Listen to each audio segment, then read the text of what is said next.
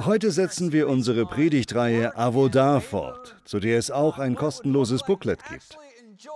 Wie wäre es, sich am Morgen auf die Arbeit zu freuen? Wie wäre es, wenn der Montag für uns so wäre wie der Freitag? Was ich heute zu sagen habe, ist nicht meine eigene Idee. Es ist eine jüdische Idee, und zwar, dass wir uns in unserer Arbeit nicht abmühen müssen. Unsere Arbeit kann lebensspendend, fröhlich und sinnvoll sein. Arbeit und Ruhe können sich auf erfrischende Weise abwechseln. Das wünsche ich Ihnen. Einige stehen momentan mitten im Berufsleben, andere sind im Ruhestand. Viele Menschen in der heutigen westlichen Welt haben aus irgendeinem Grund die Vorstellung, dass nicht zu arbeiten das Ideal des Lebens ist. Die möchte ich entgegenhalten, was immer sie tun, ehrenamtliche Tätigkeiten, Engagement in der Kirche oder ihr Beruf, es kann ihnen Lebenskraft geben. Es kann lebensspendend sein. Selbst im Himmel wird Arbeit auf uns warten. Eine Arbeit, die lebendig macht, die sinnvoll ist und Freude bringt. Darum geht es in dieser Predigtreihe. Sie soll eine Sicht eröffnen, dass wir nicht fünf Tage lang von Montag bis Freitag eine unerträgliche Existenz führen müssen. Wir müssen nicht ständig erschöpft und unglücklich sein und nur für die zwei Vergnügungstage am Wochenende und die paar Urlaubswochen leben. So hat Gott sich unser Leben nicht vorgestellt. Ja, wir dürfen gerne Urlaub machen, wir dürfen unser Wochenende genießen, aber wir sollten auch unsere Arbeit genießen. Wir können Freude an unserer Arbeit haben. Ich möchte, dass Sie erleben, dass das möglich ist. Heute fahren wir mit diesem Thema fort. Der Name der Predigtreihe ist Avodah. Sagen Sie das alle mal. Es ist allein schon entspannend, das Wort auszusprechen, oder? Avodah ist ein hebräisches Wort, das Arbeit bedeutet. Aber es bedeutet auch Anbetung und genauso bedeutet es Dienst. Das wirft sofort die Frage auf, wie ist es, wenn unsere Arbeit ein Dienst an unserem Mitmenschen ist? Wie ist es, wenn unsere Arbeit die Anbetung Gottes ist? Wie ist es, wenn alle Arbeit, die wir tun, anderen zugutekommt? Wenn sie eine Anbetung Gottes und ein Dienst an anderen ist. Das ist schon die Hauptlösung für den inneren Kampf, mit dem sich so viele abmühen. Ja, wir dürfen Ziele haben. Wir dürfen davon träumen, dass unsere Arbeit auch uns selbst Vorteile bringt. Doch unterm Strich sollte alles für Gott sein. Wir sollten die Arbeit zu seiner Ehre tun. Und zweitens für unsere Mitmenschen. Wir können arbeiten, weil wir die lieben, die uns nahestehen und sogar unsere Feinde lieben, wie Jesus uns gelehrt hat. Heute wollen wir über etwas sprechen, womit viele von uns zu kämpfen haben, nämlich wie gehen wir mit großen Rückschlägen um? Was passiert, wenn wir auf ein Hindernis treffen? Was passiert, wenn wir jahrelang oder sogar jahrzehntelang an etwas gearbeitet haben und plötzlich scheint alles umsonst? Was passiert, wenn die Kinder ausziehen? Oder wenn die Dinge nicht so laufen, wie erhofft, vielleicht in einem Ehrenamt oder der Kirche? Viele unserer Zuschauer gehören zu Kirchen, die schließen müssen. Wie gehen wir damit um? Das war doch unsere Arbeit, das war doch unsere Anbetung. Es gibt viel Trauer und Kummer unter Christen auf der ganzen Welt, auch hier in Irvine. Wir haben viel gearbeitet und fragen uns vielleicht, war das alles umsonst? Hat es überhaupt eine Rolle gespielt? Vielleicht sind sie gefeuert worden und haben ihren Arbeitsplatz verloren oder vielleicht hat sich ihre Firma aufgelöst. Ihnen wurde eine Verantwortung übertragen, die Sie treu erfüllt haben. Sie haben alles richtig gemacht. Sie haben nicht gegen die Regeln verstoßen. Sie haben Gott geehrt. Sie haben die Arbeit als Anbetung Gottes getan und trotzdem ist sie jetzt weg. Was sollen Sie jetzt tun? Ich glaube, die Versuchung ist zu denken, Gott bestraft mich wohl. Es ist irgendeine Sünde aus meiner Vergangenheit, die mich jetzt einholt. Oder ich habe einmal diesen oder jenen Fehler gemacht, was immer es im Einzelnen ist. Man kann so leicht der Annahme verfallen, wenn die Dinge gut laufen, ist Gott zufrieden mit einem. Aber wenn die Dinge weniger gut laufen, ist Gott böse auf einen. Doch leider ist Gott nicht derart vorhersagbar. Er ist nicht wie wir, er ist er selbst. Er ist ein Gott der Vorhersehung und ich kann Ihnen sagen, er sieht sie. Trotz ihrer Mängel und ihrer Fehler, trotz ihrer verborgenen Sünden sieht er sie und liebt sie. Er ist stolz auf sie. Er ist auf ihrer Seite. Er wird sie schon noch ans Ziel bringen. Das trägt zur Freude an der Arbeit bei, das Vertrauen darauf, dass wir jetzt gerade an der richtigen Stelle sind, dass Gott uns schon in die richtige Richtung führt und uns liebt. Darf ich mal ein Amen von den etwas Älteren hier hören, die durchs Feuer gegangen sind, die im Schmelztiegel gewesen sind und die Gottes Treue erlebt haben? Er ist treu. Gott ist treu. Erhalten Sie sich die Hoffnung.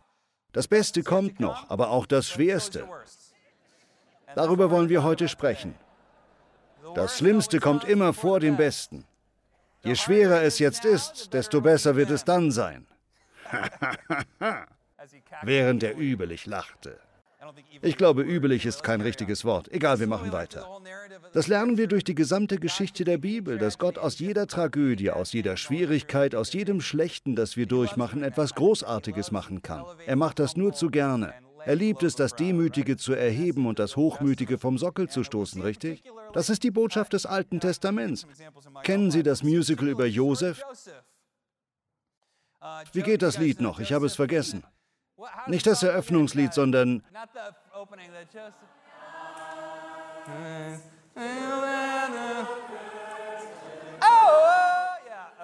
Ja, genau. Wir haben es drauf. Haben Sie Joseph in The Amazing Technicolor Dreamcoat gesehen? Das Publikum kommt jetzt nicht ganz mit. Das Musical gibt es seit den 70ern, oder? Joseph Josef ist eine tolle Geschichte und natürlich beginnt sie mit einem Dummkopf namens Josef, einem 17-jährigen Jungen, der beschließt, seinen Brüdern von seinem Traum zu erzählen. Ich mache nur Spaß, Josef war kein Dummkopf. Er war der elfte Sohn von Israel, der auch als Jakob bekannt ist.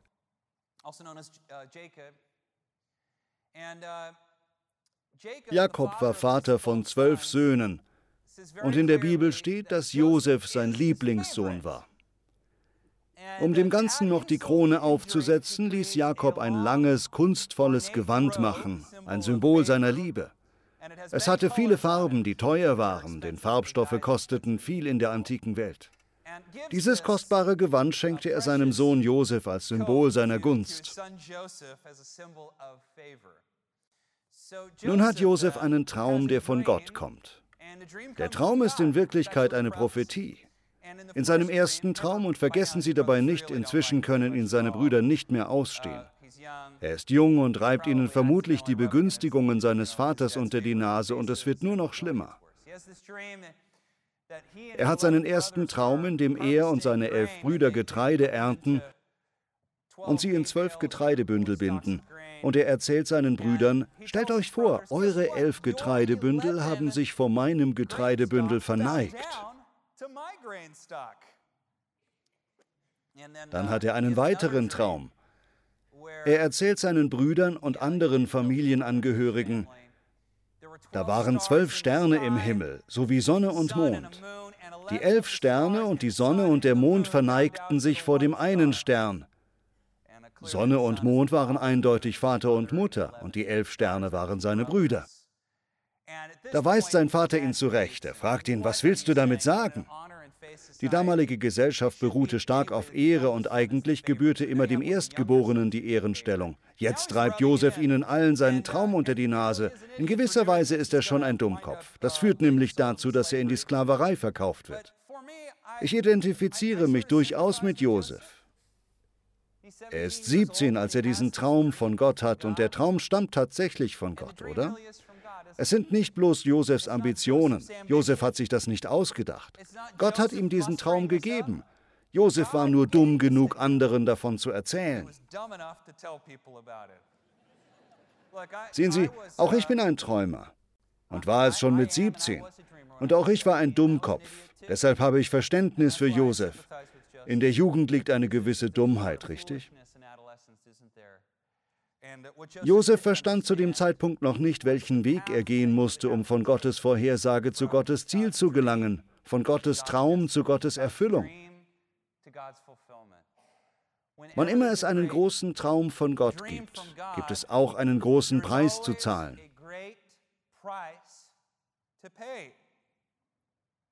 Vielleicht fragt Gott Sie heute, bist du bereit, ihn zu zahlen? Bist du bereit, in den Schmelztiegel zu kommen?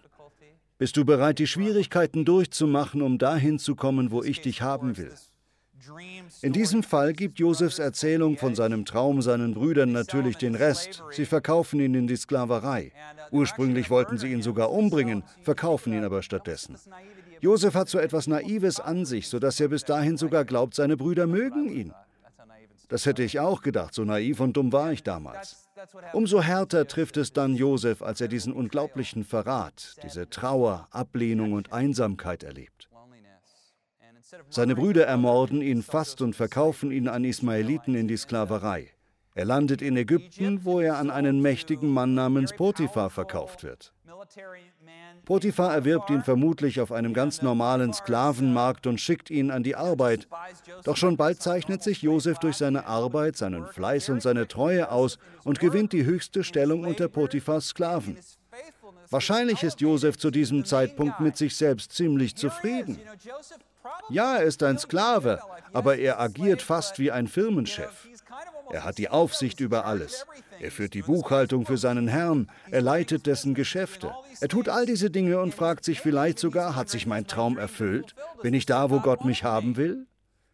Josef bleibt Gott weiter ganz treu und bleibt seinem Chef treu. Eines Tages ist Potiphar weg und seine Frau bleibt allein zu Hause. Josef ist inzwischen vermutlich in seinen späten Zwanzigern. Er hat definitiv einen Waschbrettbauch.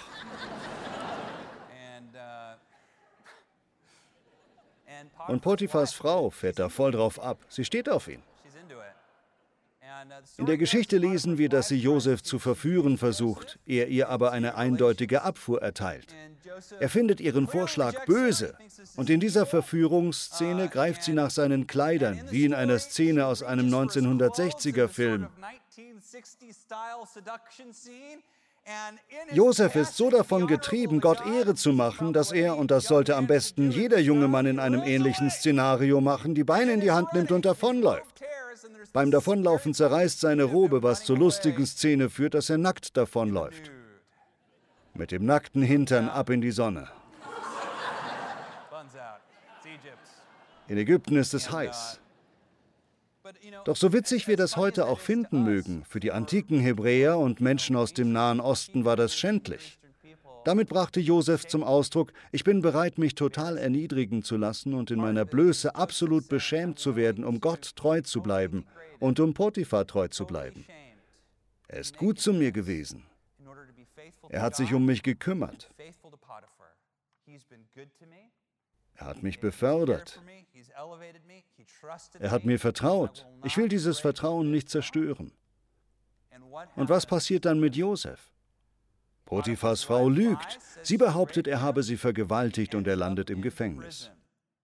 Einer der erstaunlichsten Aspekte der Josefsgeschichte ist, dass die meisten Glaubenshelden im Alten Testament sehr fehlerbehaftet sind. Sie machen viele Fehler und haben oft zerrüttete Familienverhältnisse.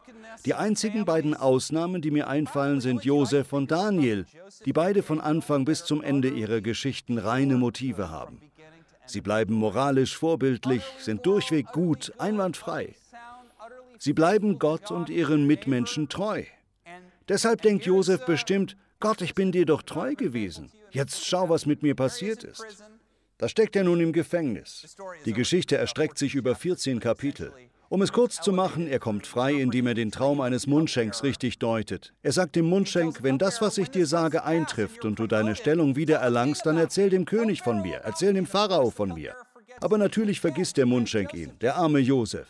Erst wurde er von seinen Brüdern abgewiesen, dann wurde er fast ermordet, dann in die Sklaverei verkauft, dann von Potiphars Frau verraten und nun vegetiert er jahrelang in einem ägyptischen Gefängnis vor sich hin. Bestimmt fragt er sich, Gott, wo erfüllt sich denn mein Traum? Ich habe doch alles richtig gemacht. Ich bin dir treu geblieben und jetzt verkümmere ich in einem Kerker? Ich weiß, viele von uns sind versucht zu sagen, Gott, warum bin ich hier? Ist es wegen etwas, das ich getan habe? Ist es wegen etwas in meiner Vergangenheit? Ist es ein Generationenfluch? Habe ich auf meinem Lebensweg etwas falsch gemacht? Hören Sie, die Antwort lautet Nein. Schauen Sie sich Josef an. Die Perfektion in Person, völlig moralisch, völlig treu und völlig dahin vegetierend in einer Kerkerzelle. Doch Gott ist mit ihm noch nicht fertig und Gott ist mit ihnen noch nicht fertig. Wie in Josefs Traumdeutung vorhergesagt, erlangt der Mundschenk seine Stellung beim Pharao wieder. Eine Zeit lang vergisst der Josef, vergisst sein Versprechen, doch dann hat auch der Pharao einen Traum. Es ist ein komischer Traum von sieben ausgehungerten Kühen, die sieben fette Kühe auffressen, und niemand kann den Traum deuten. Da sagt der Mundschenk, oh ja, ja, Josef, Pharao, ihr solltet mit diesem Typen namens Josef reden. Weil Josef dem Traum deutet, wird ihm dann vom Pharao die Verantwortung über Ägypten übertragen. Er bekommt eine so hohe Stellung, dass er fast mit dem Pharao gleichgestellt ist. Und damals war Ägypten das mächtigste Reich der Erde mit dem mächtigsten Militär. Deshalb kann man mit Recht behaupten, dass Josef damals der mächtigste oder zweitmächtigste Mensch auf der Erde war. Die Geschichte endet damit, dass Josef dort in Ägypten mit seinen Brüdern wieder vereint wird. Erst erkennen sie ihn nicht. Es gibt einiges hin und her, weil Josef sie erst testen will, was ein großes, dramatisches Finale hat, als er sich zu erkennen gibt. Ich bin es, Josef. Seine Brüder sind nicht erfreut, sie sind nicht begeistert, sie haben schreckliche Angst, denn im Nahen Osten würden jetzt normalerweise die Köpfe rollen, richtig? Sie betteln ihn an, bitte lass uns deine Sklaven sein, mach mit uns, was wir mit dir gemacht haben, mach uns zu Sklaven, töte uns nicht. Doch Josef lässt Gnade walten. Er lässt seine ganze Familie holen. Er sorgt für sie, kümmert sich um sie, behandelt sie wie Könige. Er wird mit seinem Vater wieder vereinigt, der ihn die ganze Zeit für tot gehalten hat. Das bringt uns zum Ende vom ersten Buch Mose und Kapitel 50. Nach dieser langen dramatischen Szene spricht Josef diese Worte, die die ganze Geschichte der Bibel einfangen. Es ist die gute Nachricht von Jesus. Ihr, Josef spricht hier zu denen, die ihm feindlich gesinnt waren und ihn verraten haben, ihr wolltet mir Böses tun, aber Gott hat Gutes daraus entstehen lassen. Durch meine hohe Stellung konnte ich vielen Menschen das Leben retten.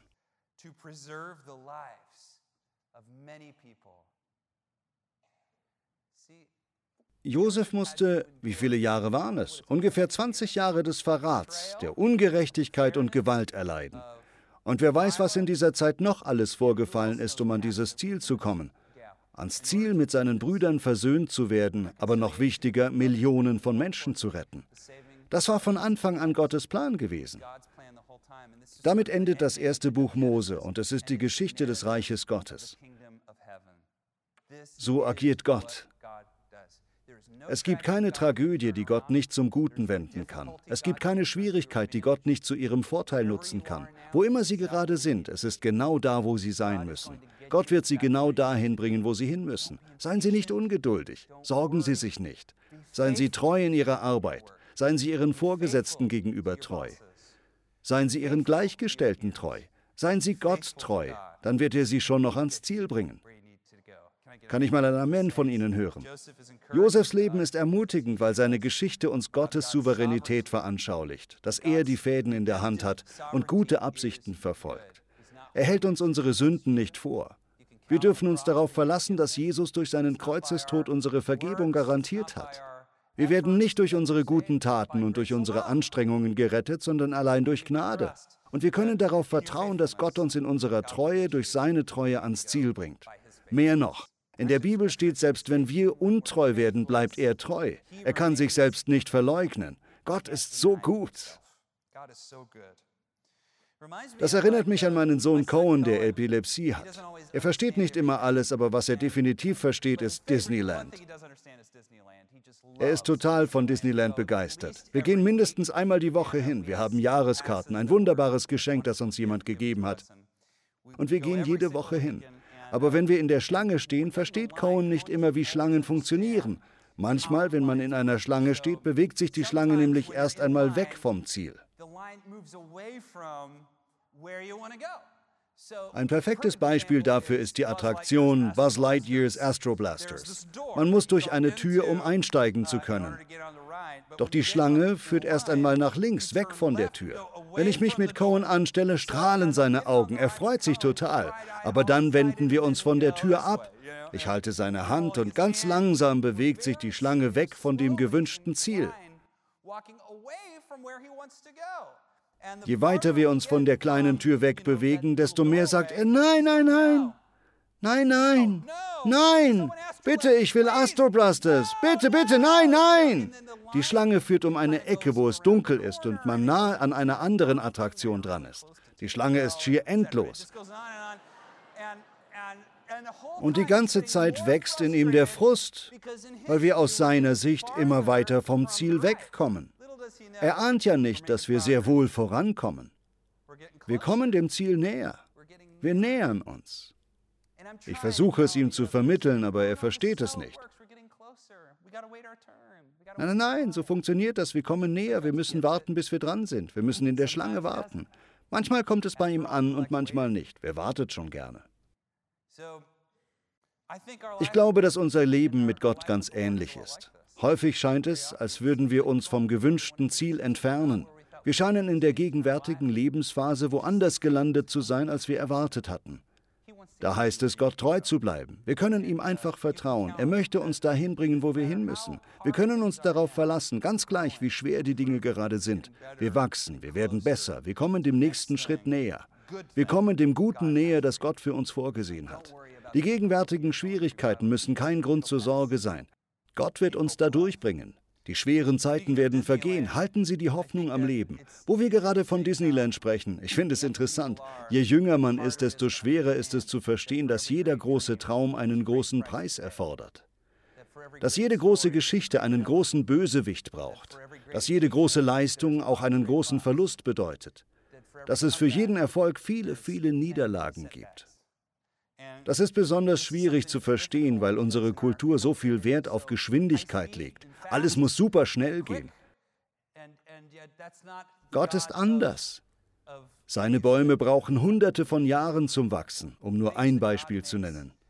Das, was Gott schafft, braucht seine liebe Zeit, währt aber auch ewig. Das ist der Gott, dem wir dienen. Er ist kein Mikrowellen-Schnelllösungs-Instant-Haferbrei über den Ladentisch Gott. Darüber bin ich auch froh. Sie nicht auch? Wir müssen darauf vertrauen, dass seine Vorgehensweise am Ende besser ist. Auch in dieser Hinsicht bietet Disneyland eine gute Veranschaulichung. Ich finde es bemerkenswert, wie sehr sich die Fahrgeschäfte in Disneyland verändert haben. Die alten Fahrgeschäfte sind die besten. Sie wurden in den 50er und 60er Jahren gebaut und sind sehr finster. Sie muten einem viel zu. Zum Beispiel das Pinocchio-Fahrgeschäft. Die Fahrt beginnt in Geppettos Spielzeuggeschäft und alles ist schön. Doch dann mit einem Mal geht es drunter und drüber. Kinder verwandeln sich in Esel, Käfige und schreiende Figuren erscheinen und Leute werfen mit Bier um sich. Dann gibt es noch mehr Käfige und ein Wal taucht auf, der einen fressen will. Und dann ein Happy End. Es ist vorbei. Schneewittchen, das gleiche. Erst ist da Schneewittchen zusammen mit den sieben Zwergen, Edelsteine, das ist der erste Raum. Doch dann nimmt die Fahrt eine böse Wende.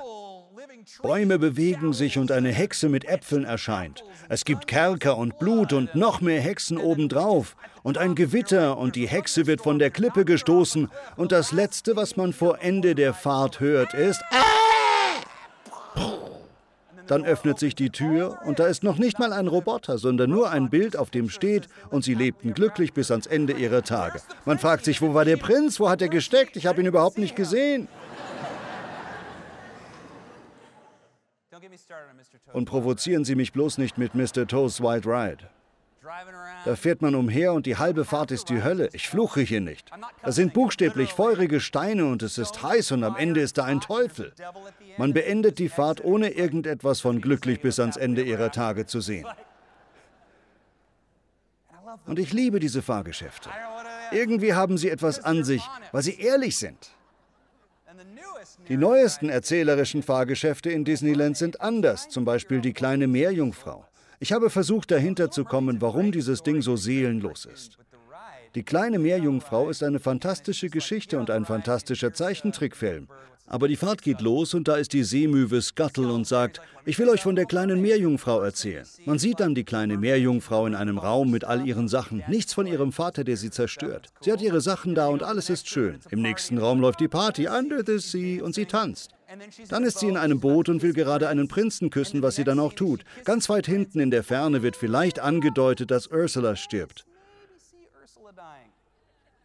Aber schon im nächsten Raum gibt es wieder eine Party. Gut, Ursula die Schurkin kommt vor, aber selbst da bekommt sie ihre Beine und es ist nicht so schlimm. Viel zu ausführlich, oder? Mein Punkt ist, überlegen Sie mal, dieses Fahrgeschäft ist so angelegt. Cooles Zeug, coole Party, einen Jungen küssen, nochmal einen Jungen küssen, eine weitere Party, Fahrt vorbei. Vergleichen Sie das mal mit Mr. Toll's Wild Ride. Irgendwas fehlt da. Ich will damit sagen, wenn eine Geschichte nichts mehr kostet, ohne Leid verläuft und es keine Schwierigkeiten gibt, wird sie unglaubwürdig. Oder? Sie wird seelenlos. Das ist ein Gegensatz zu dem, was Gott uns gezeigt hat. Besonders für diese Zeit gilt, das Ziel, an das Gott uns führen will, erfordert einen Preis. Je größer ein Traum, desto größer die Feinde. Je größer ein Traum, desto größer die Hindernisse. Je größer ein Traum, desto länger braucht es, ihn zu erreichen. Und das ist okay. Gott bringt uns dahin, wo wir hin müssen. Denken Sie daran, was die alten Fahrgeschäfte uns lehren. Denken Sie daran, was die alten Geschichten uns lehren. Denken Sie daran, was das Alte Testament uns lehrt. Wir werden mit Prüfungen konfrontiert. Wir werden mit Schwierigkeiten, mit Krieg konfrontiert. Wir werden mit all diesen Dingen konfrontiert, doch am Ende ist Gott treu. Viele von uns meinen, wir hätten eine bestimmte Berufung oder eine große Sache, die wir tun sollen. Aber ich glaube, das stimmt nicht. Ich glaube, dass viele von uns viele Aufgaben haben. Jede Aufgabe bereitet uns auf die nächste Aufgabe vor. Ich glaube nicht, dass Josef Ägypten hätte leiten können, ohne erst Potiphas Haus zu leiten. Ich glaube, das eine führt zum anderen. Wir mögen unsere Schätze, unsere Positionen, unsere Anerkennung verlieren, aber wir verkennen, dass wir dadurch nicht unsere Erfahrung, unser Wissen, unsere Weisheit verlieren. Ich weiß noch, wie ich einmal unbedingt einen 72-jährigen Mann anheuern wollte. Er meinte, ich bin nicht der Richtige für dich, ich bin 72. Ich sagte, du hast mehr im Kopf als wir alle. Du hast mehr Erfahrung als sonst jemand von uns. Er gab nach, gut, das stimmt. Es freut mich, dass du das siehst. Es stimmt. Je älter man wird, umso mehr Erfahrung sammelt man. Alt zu sein heißt nicht zu alt zum Träumen zu sein. Abraham war in seinen 70ern, als er seinen Lebenstraum von Gott bekam, und er war in seinen 90ern, bevor sich dieser Traum erfüllte. Gott kann tun, was er will. Wenn Sie noch am Leben sind, dann gibt es einen Grund dafür. Üben Sie sich in Geduld. Verstehen Sie, dass es manchmal einen Preis erfordert. Sehen Sie, die Sache ist die, alle Arbeit trainiert uns. Alle Arbeit, ob es Bodenwischen, Cappuccinos machen, Violine spielen, Singen oder Freiwilligenarbeit ist, alle Arbeit trainiert uns. Alle Arbeit ist eine Möglichkeit, als Schüler von Jesus zu wachsen, zu lernen, was es heißt, Gott treu zu sein und die Arbeit als Akt der Anbetung zu sehen. Was immer unsere Arbeit ist, auch das Elternsein gehört dazu, wir können darauf vertrauen, dass sie Gott etwas bedeutet. Durch all das werden wir wie zu einem Schneeball, der durch den Schnee gerollt wird. Vielleicht kommt es uns vor, als würden wir uns nur im Kreis drehen, ohne irgendwo hinzukommen. Aber der Schneeball wird immer größer und größer. Wir werden zu größeren Menschen, jeden Tag, an dem wir unsere Arbeit treu erledigen. Jeden Tag, an dem wir unsere Aufgaben als Akt der Anbetung Gottes angehen. Jeden Tag, an dem wir treu das tun, was heute getan werden muss. Machen Sie sich keine Sorgen um morgen. Seien Sie heute treu. Seien Sie jemand, der sich durch Integrität, Vertrauenswürdigkeit, Freude und Anbetung auszeichnet. Sie sind im Reich Gottes. Ihnen fehlt nichts. Gott wird für alles sorgen, was Sie brauchen. Vertrauen Sie ihm einfach. Heutzutage sprechen wir viel über Geld, aber wir sprechen nicht viel über Weisheit. Das ist verdreht. Denn die Bibel lehrt uns beispielsweise im Buch der Sprüche in Kapitel 16, dass es viel besser ist, sich Weisheit zu erwerben als Gold. Einsicht ist kostbarer als Silber. Glauben wir das wirklich? Vielleicht denken wir, ich will bloß das Geld. Aber die Bibel sagt auch, dass ein Dummkopf und sein Geld schnell voneinander getrennt werden. In diesem Sinne erlauben Sie mir die grobe Frage, würden Sie lieber eine Million Dollar haben oder das Wissen, wie man eine Million Dollar macht? Wenn wir öffentlich gefragt werden, antworten viele von uns zwar, dass wir lieber das Wissen hätten, aber innerlich denken wir eigentlich hätte ich lieber das Geld. Direkt. Ich nehme lieber das Geld. Wie ich damit umgehen soll, lerne ich einfach. Ich hole mir einen Mentor. Aber die Wahrheit ist, dass ein Dummkopf schnell von seinem Geld getrennt wird.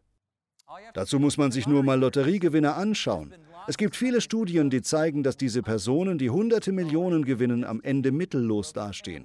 Familien sind zerbrochen, Kinder sind drogenabhängig, depressiv, suizidgefährdet. Was ist schiefgelaufen? Sie haben alles bekommen, was sie wollten. Ich möchte unterstreichen, es geht nicht ums Geld. Sie können ihr Geld nicht mitnehmen, wenn sie sterben. Aber alles, was sie wollen, hängt von ihrer Einsicht, ihrer Weisheit, ihrem Wissen, ihrer Erfahrung und vor allem von ihrer Treue ab, ihrer Integrität, ihrer Zuverlässigkeit.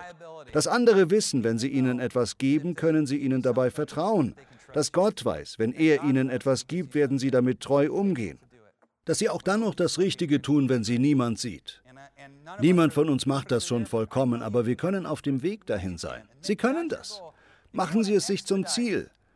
Wenn Sie Ihre Traumerfüllung beschleunigen wollen, wenn Sie schneller an das Ziel kommen wollen, das Gott für Sie hat, dann konzentrieren Sie sich auf eines, Ihre Integrität. Treu sein, ein reines Herz haben, Ihre Mitmenschen gut behandeln, vorbildlich sein, selbst wenn Sie niemand sieht. Dann werden Sie erleben, wie Sie viel schneller das Nötige durchmachen, um dahin zu kommen, wo Gott Sie haben will. Amen. Gott ist gut, er sieht alles und er fördert demütige, lebensspendende, liebende, freudige Menschen wie Sie. Gott ist stolz auf Sie und ich bin auch stolz auf Sie. Lassen Sie uns beten. Vater, danke, dass du uns liebst. Ich bitte dich, dass du durch deinen Heiligen Geist die Worte bekräftigst, die von dieser Kanzel ausgesprochen wurden. Dass Menschen es glauben. Nicht, weil ich es gesagt habe, sondern weil du es gesagt hast. Dass du sie dahin bringst, wo sie hin müssen. Dass wir nicht von unseren Schwierigkeiten abgelenkt werden oder von dem, was der Teufel uns in den Weg wirft, sondern dass wir auf dich vertrauen. Du wirst uns dahin durchbringen und ans Ziel führen. Wir entscheiden uns heute, tief durchzuatmen, uns zu entspannen und zu sagen, ich vertraue Gott. Das tun wir. Wir lieben dich im Namen von Jesus. Amen.